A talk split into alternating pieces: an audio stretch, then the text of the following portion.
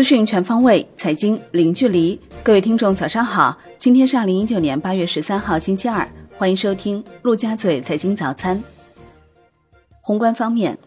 央行数据显示，中国七月新增人民币贷款一点零六万亿元，预期一点二四万亿元，前值一点六六万亿元。七月 M 二同比增百分之八点一，预期百分之八点四，前值百分之八点五。七月社会融资规模增量一点零一万亿元，预期一点六二五万亿元。华泰宏观李超团队点评七月信贷数据称，信贷同比少增主因非金融企业贷款回落较多，社融少增主因信贷及票据回落，专项债放量难以有效对冲。对于可能存在的信用收缩风险，央行大概率将通过多措并举进行对冲。国务院办公厅表示，九月底前修订形成新版市场准入负面清单，推行全国一张清单管理模式，加快研究建立违法严惩制度、惩罚性赔偿和巨额罚款制度、内部举报人奖励制度等，抓紧研究制定优化营商环境条例，九月底前公布实施。二零一九年底前，在自由贸易试验区启动证照分离改革全覆盖试点工作。国务院办公厅印发《全国深化放管服改革、优化营商环境电视电话会议重点任务分工方案》，方案提出大力发展服务业，采用政府和市场多元化投入的方式，引导鼓励更多社会资本进入服务业，扩大服务业对外开放，结合城镇老旧小区改造。大力发展养老、托幼、家政和互联网加教育、互联网加医疗等服务，有效增加公共服务供给，提高供给质量。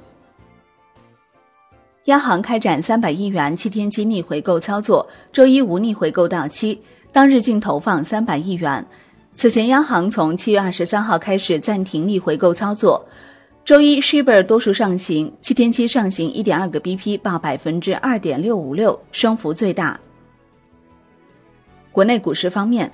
上证指数收涨百分之一点四五，站上年线；深证成指涨百分之二点零八，创业板指涨百分之二点一四，三大指数均创于一个月最大涨幅。两市成交三千六百二十七亿元，量能仍旧萎靡。北向资金净流入二十二点四亿元，已连续三日净流入。当日大幅净买入平安银行十二点七六亿元，分别净买入贵州茅台、五粮液五点八九亿元、四点二亿元。净买入伊利股份三点二五亿元。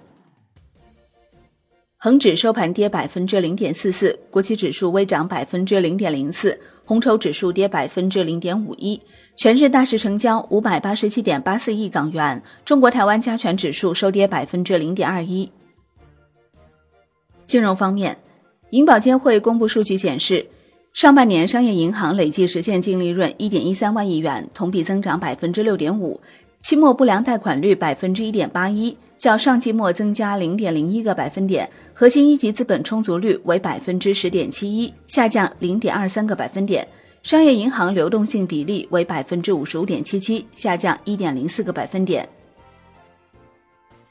社保基金与券商座谈提出，社保基金和养老基金要加大对科技创新类企业的投资力度。大家认为。证券公司与社保基金会要共同发挥作为国家经济金融政策传导器和市场稳定器的作用，统筹抓好对于跨行业、跨市场风险隐患、市场异常波动、外部输入风险、流动性不足等风险因素的管控。楼市方面，据第一财经日报报道，房地产贷款专项检查将开展，接近监管人士称已收到通知。此次监管将重点检查三十二个城市的银行在四大领域的房地产业务，包括开发性贷款和土地储备贷款、个人住房贷款等。部分城市已入场开展检查。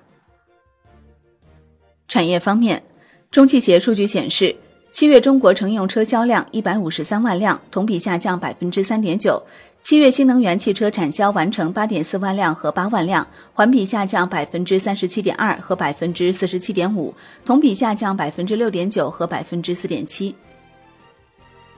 国际股市方面，美股大幅收跌，截至收盘，道指跌百分之一点四九，标普五百指数跌百分之一点二三，纳指跌百分之一点二。欧股全线收跌，德国 D X 指数跌百分之零点一二，英国富时一百指数跌百分之零点三七，法国 C C 四零指数跌百分之零点三三。商品方面，New Max 原油期货涨百分之零点五一，报五十四点七八美元每桶。COMEX 黄金期货收涨百分之零点九一，COMEX 白银期货收涨百分之零点六七。伦敦基本金属收盘涨跌不一，其中 LME 七铜、LME 七铝、LME 七锡、LME 七铅收跌，LME 七锌、LME 七镍收涨。国内商品期货夜盘涨跌互现，其中焦炭、菜油、棕榈油、沪金、沪银收涨，焦煤、动力煤、豆油、豆粕、菜粕、大豆收跌。